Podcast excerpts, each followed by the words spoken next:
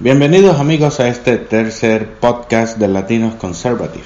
Hoy, como en los podcasts anteriores, tendremos el segmento de Lámpara Bíblica con nuestro amigo Michael Castro. Comentaré sobre las noticias de la semana y una entrevista a la líder estadista de Puerto Rico, la señora Miriam Ramírez, que estaremos hablando sobre la situación en Puerto Rico. Así que amigos, Latinos Conservative Podcast comienza ahora.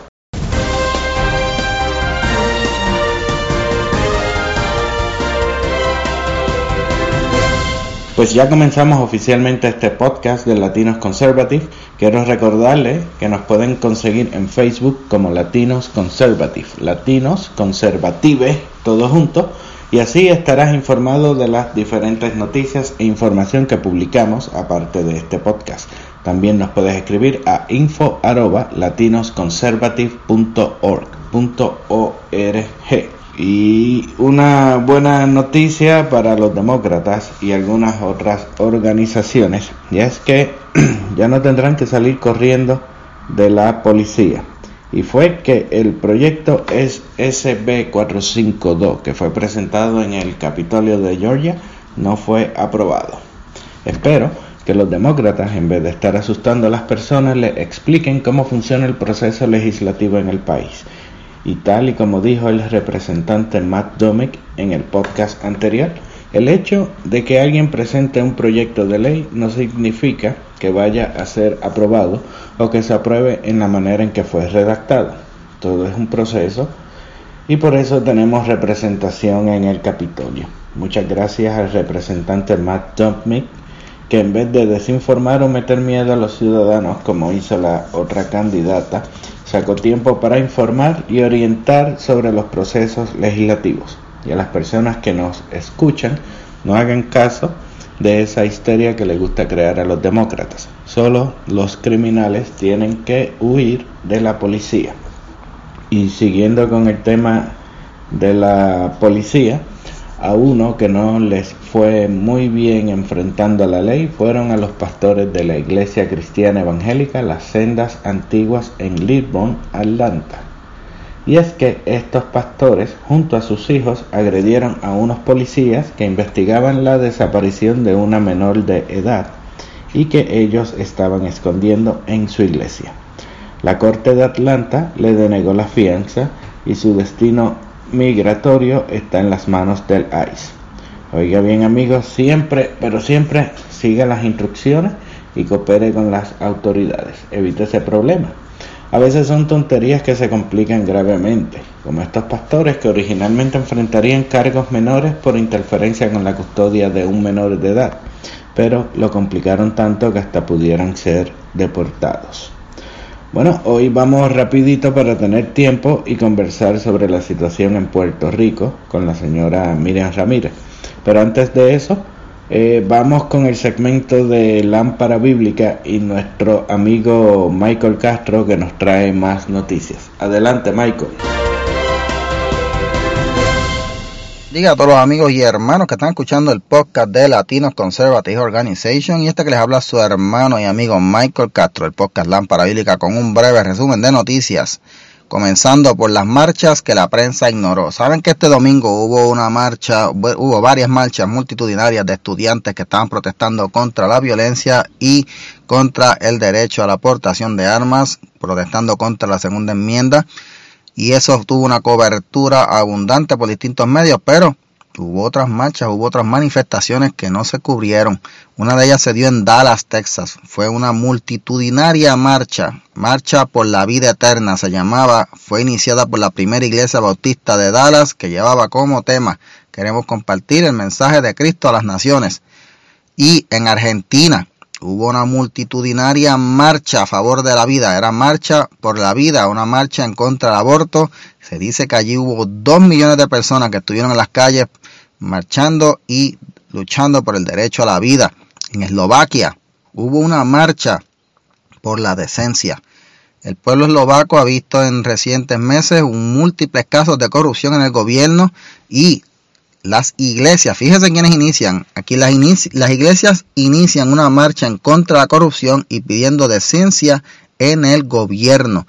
Esa marcha también se dio y el mensaje es claro, el pueblo quiere líderes que respeten al pueblo. Y en Croacia, una marcha contra la ideología de género. Pueblo croata se lanza a las calles protestando contra la Convención de Estambul, un tratado que dice que es para la, dice ser para la protección contra la violencia a las mujeres y estamos en contra de la violencia contra las mujeres, pero que incluye la ideología, la enseñanza de la ideología de género. Y ahí los cristianos dijeron, espérate, no, creemos una cosa, pero no nos vengas a poner aquí la ideología de género.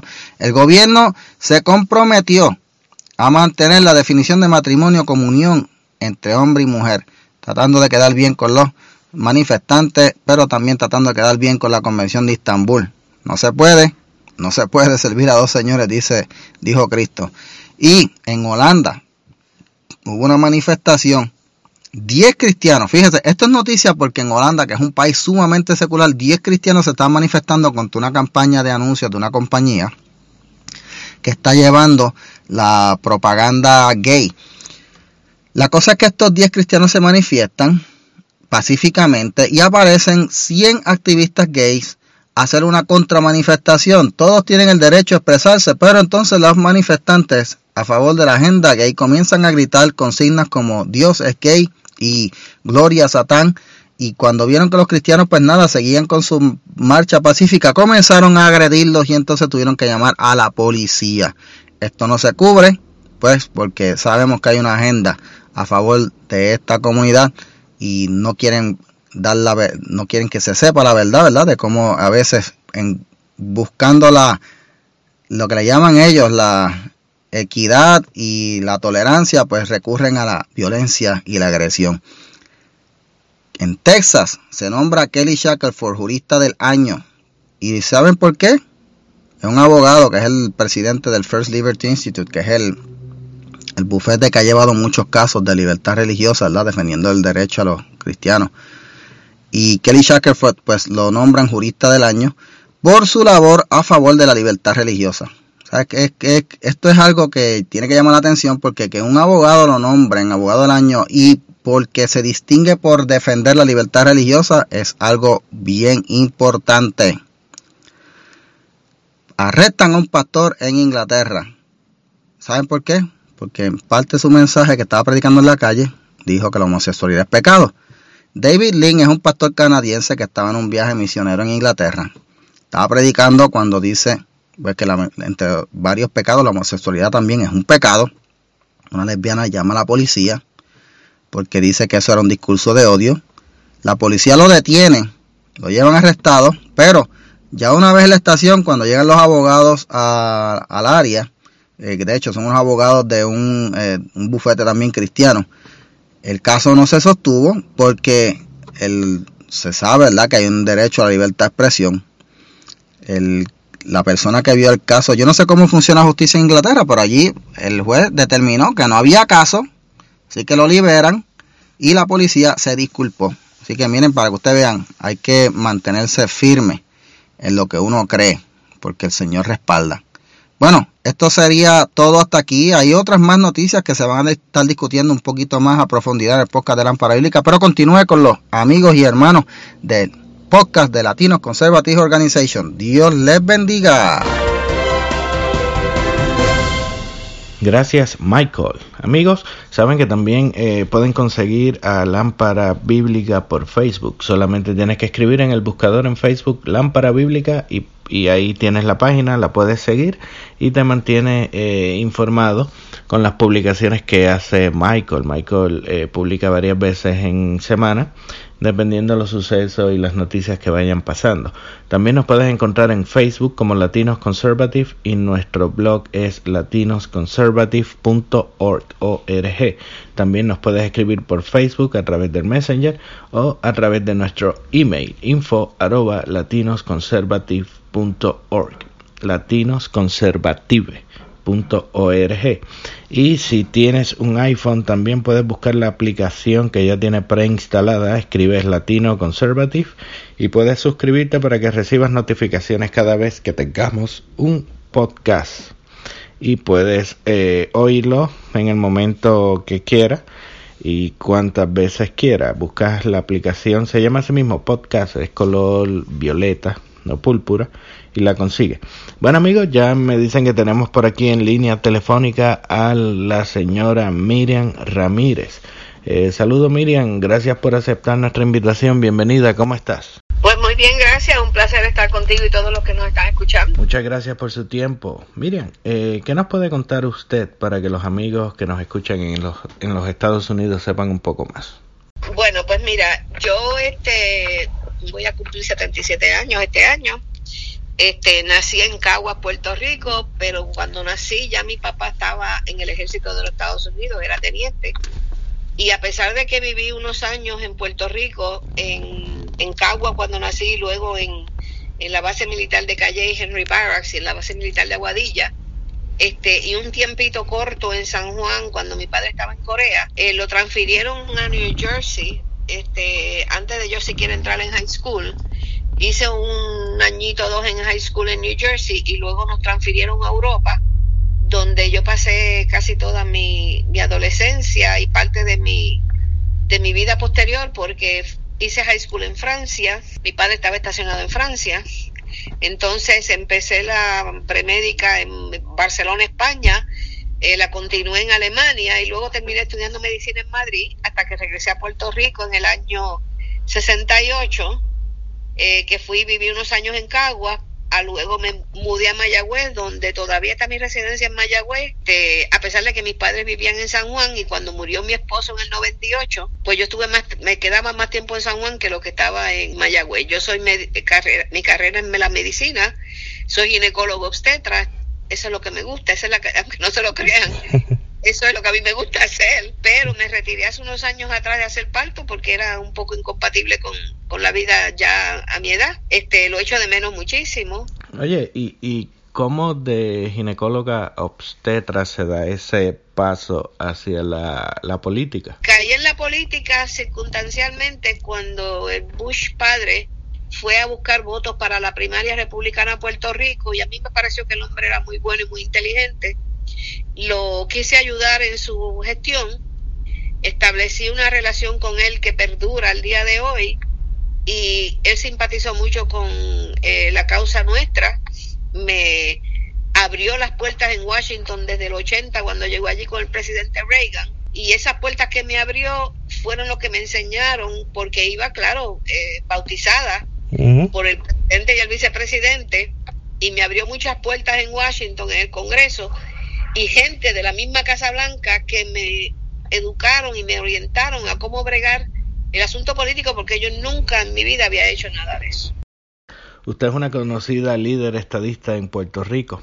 Eh, cuéntenos cómo fueron esos inicios de trabajo con el Partido Nuevo Progresista o con el PNP intenté eh, todo lo que me habían estaban orientando y ayudando traté de hacerlo en combinación con el partido pero el partido no tenía como que confianza o fe en trabajar con, con mi persona en seguir mis consejos y no me quedó más remedio que hacer una organización cívica llamada Puertorriqueño de Acción Ciudadana. Recogimos 350 mil peticiones en Puerto Rico de proestadidad las íbamos llevando de 150 en adelante por ahí. Ajá entonces, a los 350, el congresista Don John, a quien ya yo había visitado varias ocasiones y me había hecho amiga de él, decide empezar un proceso de estadidad con el proyecto John y el proyecto llegó, se aprobó en la Cámara, para nosotros ya, ese era el camino, ya eso se aprobó en la Cámara y de ahí pasó al Senado, que es lo usual en los proyectos, para que eh, una vez aprobado en ambas cámaras se convierte en ley y el, y el PNP lo frenó en el Senado de Estados Unidos y no lo dejó proseguir. Ahí fue donde yo me empecé a poner más rebelde contra los misterios que movían al partido. Y con esa eh, rebeldía que estaba, ¿no? Que nos está contando, ¿por qué decide eh, correr para el Senado de Puerto Rico? Eh, decido correr para senador en el 2001, se me hizo bien fácil ganar. Creí que de adentro, llegué a ser vicepresidenta del PNP, creí que de adentro podía tener eh, poder para cambiar un poco la ruta y me di cuenta pues que no, que aún así estando uno en posiciones electas, tomaban decisiones en cuartos oscuros tres o cuatro y estábamos obligados por disciplina a aceptarlas. Y pues todo eso llevó a que al día de hoy pues yo sigo trabajando en todo esto igual que siempre, con mucho ahínco. Tengo un listado de, de haberes y de logros que no los tiene el PNP, que no los tiene. Y dado, eh, bueno, ya con, toda esa eh, experiencia que tiene, todos esos logros, eh, tanto política como profesionalmente y demás, ¿en qué se está enfocando usted actualmente? Me interesa ahora es que el pueblo se entere de todo eso. Ustedes ven que en los foros que yo participo como Facebook y Twitter, toda la información que a mí me llega yo la hago pública, gústele a quien le guste. Mayormente a los políticos no les gusta que el pueblo se entere de muchas cosas que, están ocurriendo. Y yo creo que hasta que tu pueblo no se entera de todo lo que está pasando en el cuarto oscuro, el pueblo está ciego cuando vota y el pueblo así no puede echar para adelante. Así que eso es una de las tareas que yo me dedico todos los días, es de todo lo que me, me mandan a mí de forma privilegiada, pero que es pública, yo asegurarme que el pueblo está enterado. ¿Cuál entiende usted que es la necesidad del pueblo para mejorar la calidad de vida del país? Nosotros necesitamos en Puerto Rico invertir el poder político.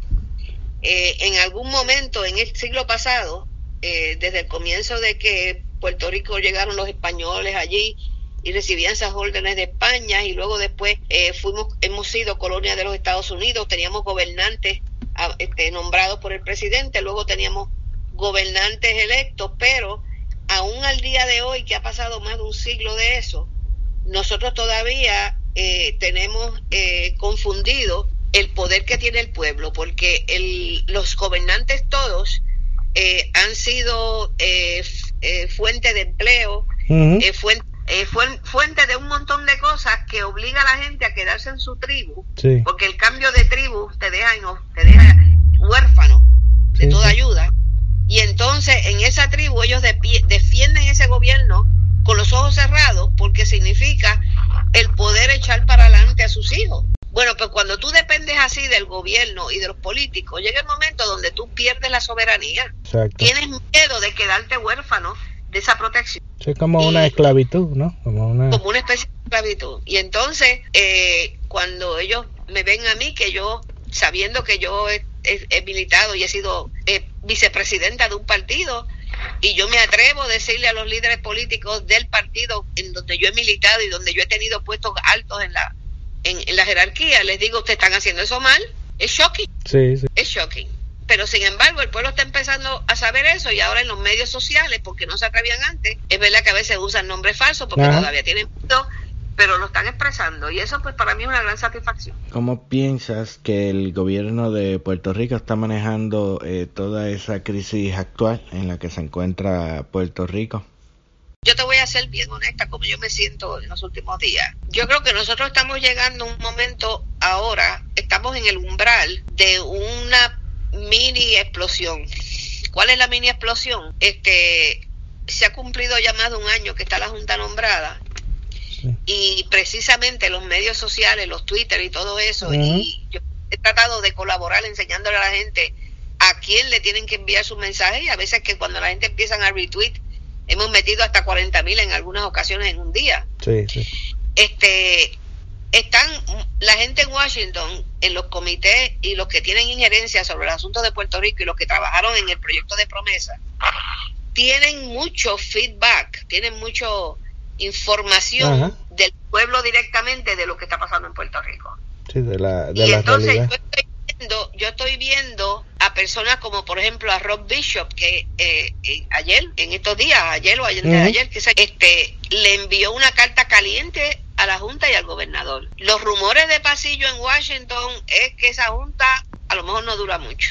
La Junta es una buena idea. Lo hicieron en un estado de allá de Michigan, lo hicieron en Nueva York, en la ciudad, lo hicieron en Washington DC. Se nombran cinco o seis expertos en finanzas. Como si tú en tu casa se te forma un revolú con los chavos y te traes a alguien que te, que te diga cómo tienes que organizar tus chavos. El concepto ha funcionado en todos los estados y en Puerto Rico, que se había dicho que tenían que ser unas personas que no hubieran tenido ninguna, ninguna relación con los asuntos fiscales de la isla, ni con el gobierno, ni política, ni nada. En conference que ya creo que algunos de ustedes saben lo que es conferencia, es que sale un proyecto del Senado y de la Cámara y luego ahí hacen unos cambios. En conference nos cogió en plenas elecciones de Trump, del Partido Republicano, de los PNP, de Puerto Rico y todo el mundo descuidado. En ese momento se metieron allí, yo no sé qué cambios hicieron y nombraron a tres personas que están en el en la comisión esa de la Junta, que aunque no puedo dudar, no puedo dudar de su honestidad y de su, de su deseo de ayudar, es un hecho que su historial profesional tiene un conflicto de interés con lo que ha pasado en Puerto Rico. Hay uno que se llama José Ramón González, que fue presidente del Banco Gubernamental de Fomento, en la emisión de estos bonos o lo que fuera, más escandalosa que ha habido hasta el momento. Y luego después el otro, Carlos García creo que se llama, eh, que fue el mismo presidente del Banco Gubernamental de Fomento cuando la época de Fortuño y es la segunda más grande de falco o fallo en la cuestión de la emisión de bonos, etcétera, etcétera, que es lo que nos tiró en la ruina. Olvídense de María. Cuando llegó María, ya nosotros estábamos muertos de hambre y pelados, ya estaban hablando de votar a todo el mundo, de votar a los empleados públicos, de votar a los policías, de votar a todo el mundo. Y entonces en Washington se le ha llevado el mensaje desde el primer día, pero ¿qué pasó aquí? El proyecto de ley que conocíamos decía que esta gente no hubieran cualificado presupuestos por conflicto de interés. Yo no estoy diciendo que ellos no estén haciendo lo correcto, pero se supone que el eh, como pasó en otros estados, se llevó a juicio a aquellos que fueron, no, no por negligencia, sino por los que fueron fiscalmente responsables de la de la quiebra. Y eso en Puerto Rico o lo quitaron o no le han hecho caso porque quienes tienen que acusar es la misma Junta. La Junta tiene que encontrar las fallas y declarar qué personas fueron culpables y, serían ellos mismos. Se hizo, como digo yo, a la medianoche, que es lo que llaman en Estados Unidos Midnight Hour. Y entonces la misma ley declaró que Obama era la persona que iba a nombrar a la gente. Bueno, pues ya se sabe. Así que, pero están conscientes de que algo mancha mal y están cayendo encima con cartas y pidiendo información y los aires de revolución interna en Washington que circulan por los pasillos es que, que van a meterle mano a eso, pero están en receso de verano, este, tú sabes, ¿cuándo va a pasar? Eso nadie lo sabe. Y, y, el gobierno entiende que está como cooperando de, de buena fe o, está con otra... Bueno, mira, eh, el gobierno eh, tiene inmadurez política porque primero que acaba de llegar y segundo pues que eh, te encuentras con, con situaciones que tú no puedes decir qué, pas, qué fue lo que hicieron anterior para yo hacer lo mismo, sino que son situaciones nuevas. Quiebra y quiebra y tormenta, quiebra y huracán, quiebra que no tiene chavo y un huracán que necesita chavo. Sí, o sea que, es una situación de bad bad. Sí, sí. Eh, eh, no creo yo, y lo digo abiertamente, que personas muy cercanas al gobernador que lo están asesorando son las mejores. Él tiene un equipo de trabajo que yo casi no le encuentro falta. Es más, te puedo decir que no le encuentro falta. Eh, las personas que manejan las agencias han sido la mayor parte de ellos cogidos muy bien. Y son fanjones y trabajadores, muchos de ellos fueron parte de mi avanzada cuando yo estaba haciendo pinitos de correr para puestos y que me acompañaban en las colocaciones de banderas y avieques y todo eso. Yo sé que son personas que, que son íntegras y que saben lo que tienen que hacer, pero por encima de ellos hay siempre el grupito, el grupito de cuarto oscuro y maquiavélico, que no creo yo que son los mejores asesores que tiene el gobernador. Y entonces esas personas, pues, eh, yo no puedo saber lo que le están diciendo, lo que no le están diciendo, pero sí sé que son muy cercanos, muy cercanos. Pero lo que más, yo lo que perjudica a los gobiernos y a este también, no se queda atrás, es que cuando hay tanta miseria y se habla de tantos recortes al pobre, que ya los salarios de nosotros son infames. Sí. O sea, yo trabajé con el gobierno porque yo tenía vocación de, de trabajo social. Sí. Y a mí no me importaba que me pagaran 1.500 o 1.800 dólares mensuales hasta que me retiré porque yo me sentía que yo cumplía con una labor que yo quería hacer. Yo trabajaba para los pobres en hospitales públicos, pero, pero, este, el, eh, todavía hay gente trabajando en el gobierno por una miseria, que trabajaron en el gobierno porque le ofrecí una garantía de un retiro, porque le sacaban para retiro todos, todos los meses, mucho, porque tienen garantía de, de permanencia cuando ya son empleados permanentes, que yo no no. Y todos esos beneficios compensaban la poco dinero que se estaban ganando. Enfermeras ganándose menos de mil dólares mensuales, enfermeras graduadas, que saben que se montan en un avión y se ganan 90 mil o 100 mil dólares al año.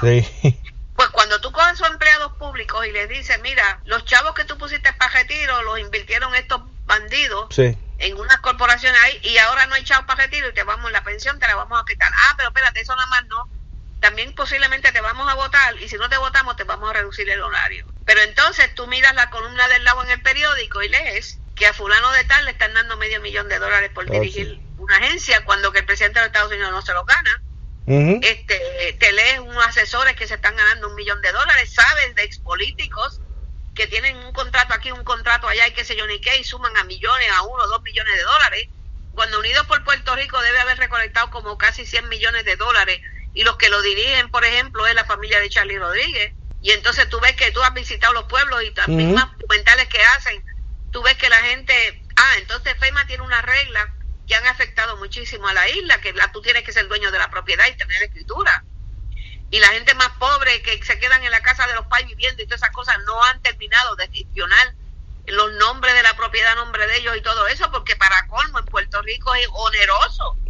Tú pues registrar una propiedad a nombre tuyo te cuesta como dos o tres mil dólares. En Orlando vale 18 pesos. Todos esos factores tienen a una isla deprimida. ¿Piensa que se pudiera culpar o el gobierno pudiera ser culpable de toda esa situación que se está pasando eh, ahora? Pues mira, yo sugerí los, eh, en Twitter hace un rato y están dándole retweet como locos que no debe el gobierno, si no lo hace legalmente, lo debe hacer moralmente, no darle contrato a nadie por más de, a, los más caros, los más caros, los más buenos, por más de 50 mil pesos al año. Que quiera trabajar para pueblo, que trabaje por 50 mil pesos, que buscan otro que lo quiera hacer. Que allí esos salarios de 250, 800 mil, 500 mil, es la Junta, la Junta ha, ganado una, ha gastado una fortuna en un año. ¿ah? y quieren más. Entonces te sale en el periódico que los exgobernadores en escolta, porque además de eso tienen pensiones completas y tienen asignaciones de fondos para sus oficinas y todo. En escolta nada más el año pasado 39 millones de dólares andando con policías para arriba y para abajo, qué sé yo, ni quiero sé cuánto. Si yo necesito más policía y el, el, hombre en la calle necesita más policías que ellos, que los matan todos los días en la calle, ¿qué pasa? Que la vida de ellos es más importante. Dicen todo eso, úsenlo para cumplir la, para comprar, aumentar la nómina del gobierno. ¿Entiendes? Y el que se retire no reemplaza en el asiento, lo que pasa es que meten batata después cuando se retira alguien. ¿Entiendes? Eso es lo primero. Lo segundo, si nosotros casi estamos teniendo gobernadores cuatro años, cada cuatro años vamos a tener que trabajar para que ellos tengan escoltas y tengan una vida plena. Y siguen trabajando, y ellos siguen trabajando. ¿Qué tú te crees? Fortuño está millonario billonario. Hizo contrato con la compañía que lo tenía él en contrato cuando que él lo tenía en contrato en el Congreso, en el gobierno cuando estaba en Estados Unidos, a un congresista lo meten preso por hacer eso. Uno se desespera porque uno hace llegar esta información al pueblo, el pueblo se la hace llegar a los gobernantes y los gobernantes miran por otro lado. Bueno, y, y pregunto, ¿qué opina usted sobre estos proyectos de que los millonarios están llegando a la isla para no pagar impuestos? ¿Qué, qué opinión tiene usted? Que los millonarios de Puerto Rico y las corporaciones que llegan a Puerto Rico a hacer trabajo vienen bajo la premisa que no tienen que pagar nada de contribuciones. Ustedes dirán, bueno, pero dan trabajo. ¿Qué trabajo dan?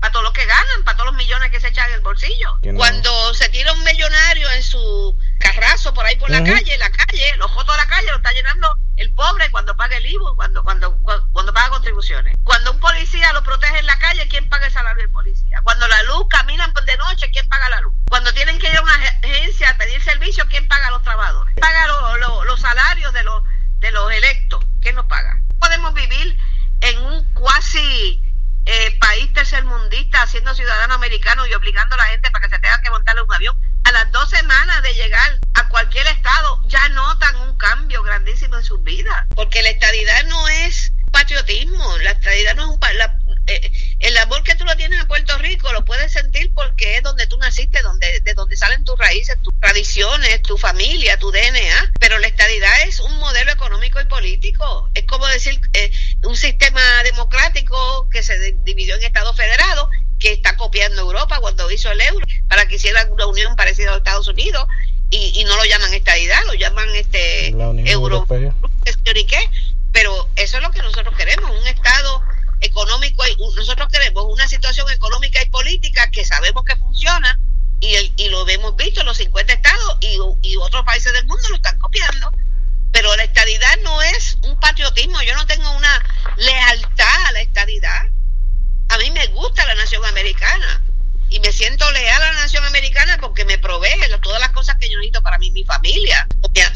a mí lo, yo viviendo que estoy casi todo el tiempo ahora en Orlando, ¿por qué yo no salgo de Puerto Rico a diario por los medios sociales y por televisión y por la radio y por todos lados? ¿Por qué? Y todos los otros que Nueva York que están todo el día interviniendo. ¿Por qué? Porque entendemos que allí es donde salió nuestra nuestra sangre, salió de allí. ¿Ah? Yo no siento eso en Orlando, claro que no pero puedo vivir en Orlando. ¿Por qué yo no puedo llevar lo que tengo en Orlando a Puerto Rico? ¿Tú entiendes? Si yo llego a Orlando, el sistema político, el sistema, el sistema económico, y el sistema económico no hace ni un mes que nos hicieron la tratada más grande del mundo Porque hasta que nosotros no entremos en el sistema económico de Estados Unidos, del IRS, Puerto Rico siempre va a tener migaja. Pero se juntaron los dos partidos políticos y eso lo vieron ustedes porque ahora por los medios sociales se tratan y se ven. Ah, sí, sí. Estaban los PNP y los populares juntados. ¿Para qué? Para que no nos incluyeran en la reforma contributiva, que ahí no tiene que pagar en Puerto Rico un chavo nadie, pero ustedes, eh, aquí coge la gente 3 y 4 mil dólares a fin de año cuando rinden la planilla. Claro, está hecho así, para que se haga así de esa manera. Y se opusieron para proteger a una fábrica que no pagan contribuciones, pero eso es lo que les auspicia las campañas políticas. Y que igual se va en la fábrica más adelante es que se van a ir. Es que, es que yo voy a explicar ahora por qué se van a ir y lo van a entender, para que no se dejen que nadie los confunda. Esas fábricas han disfrutado, han disfrutado casi por 100 años de no pagar contribuciones ni federales ni estatales a Puerto Rico y han sido el impedimento más grande a la estadidad porque la estadidad los pondría a pagar contribuciones. Y cuando yo me fui a Washington a empezar a bregar con la estadidad, descubrí que esa era la fuerza más fuerte y más poderosa contra la estadidad. Y que ellos tienen ellos tienen sus agentes en Puerto Rico que, que comen y beben con todo el mundo, porque son abogados y bufetes que están ahí para protegerlo. Y tienen políticos que son los políticos de ellos, los que son de su confianza, que casi siempre los, los mandan para Washington, como fue Pierluisi, como fue Fortuño, como fue Baltasar, esos son políticos que ellos los mandan allí para que les sirvan a ellos, a Washington, y vigilen sus intereses. Pero ¿qué pasa? Llega Trump. Trump dijo, se acabó el pan de piquito aquí, yo no quiero más corporaciones haciendo negocios fuera de los Estados Unidos, no pagando contribuciones federales y llevándose los empleos para otros sitios, para China, para... Y Puerto Rico cae ahí, porque para los efectos de esos eh, privilegios, a nosotros nos etiquetaron como extranjeros, foráneos al mismo nivel que China, que, que Colombia, que cualquiera, que Japón, cualquier cosa. Entonces, empieza Tom a decirle eso desde que está corriendo. Yo me, yo paré el oído, porque a mí no me gusta el hombre y no me gusta la forma que es, pero paré el oído con eso, porque yo dije, ahí está la entrada de nosotros al sistema económico. Y empieza una campaña para que aprovecháramos el momento para el sistema económico. Entonces, se reunió con toda esa gente, porque ellos todos se codean, él es un hombre de negocio millonario se reunió con toda esa gente y dijo, miren, esto es lo que yo voy a hacer. Ah, pero ¿cómo va a ser? Uh, que yo ni qué.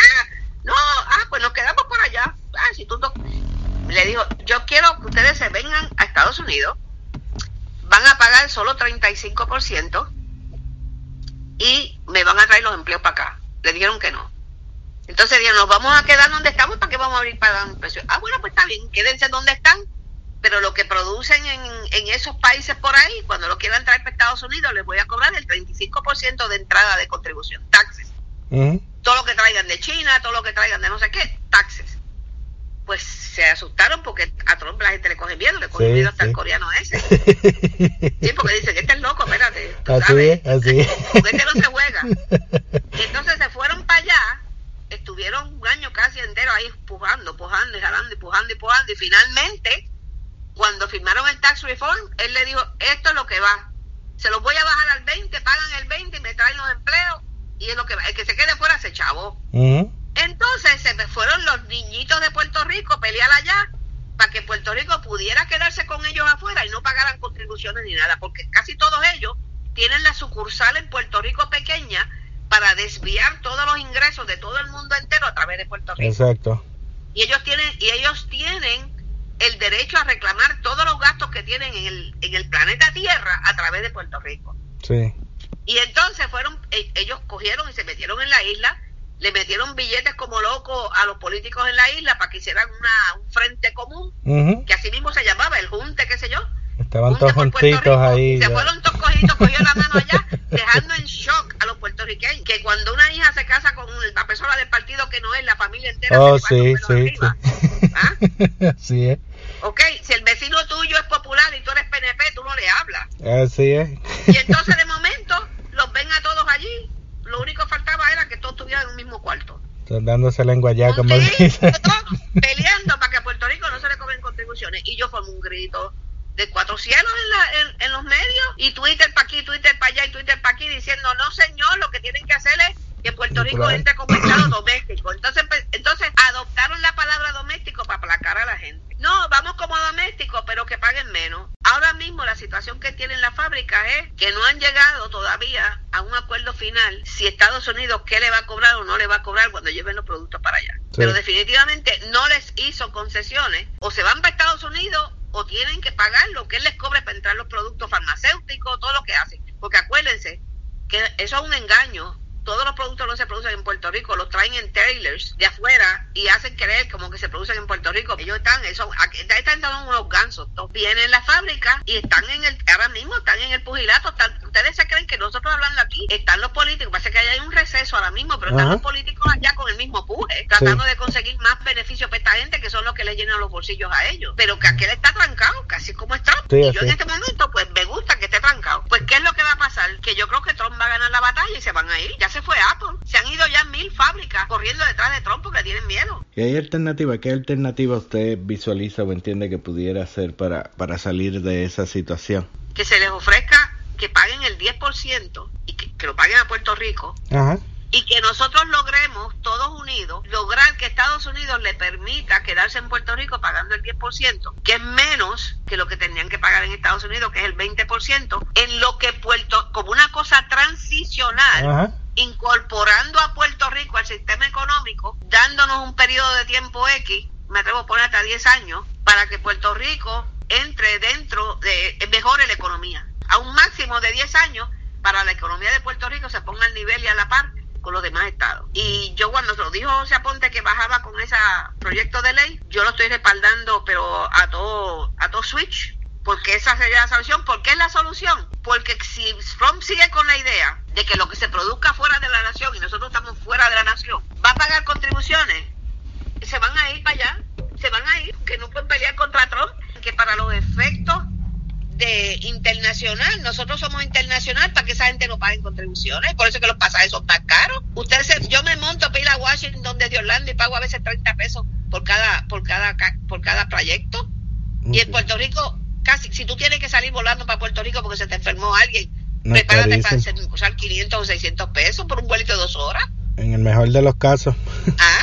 ¿Y por qué? Y cuando usted llama para hacer una reservación, ah, usted es internacional. ¿Y por qué ustedes se creen que somos internacionales? Para que ellos todos puedan tener exenciones contributivas.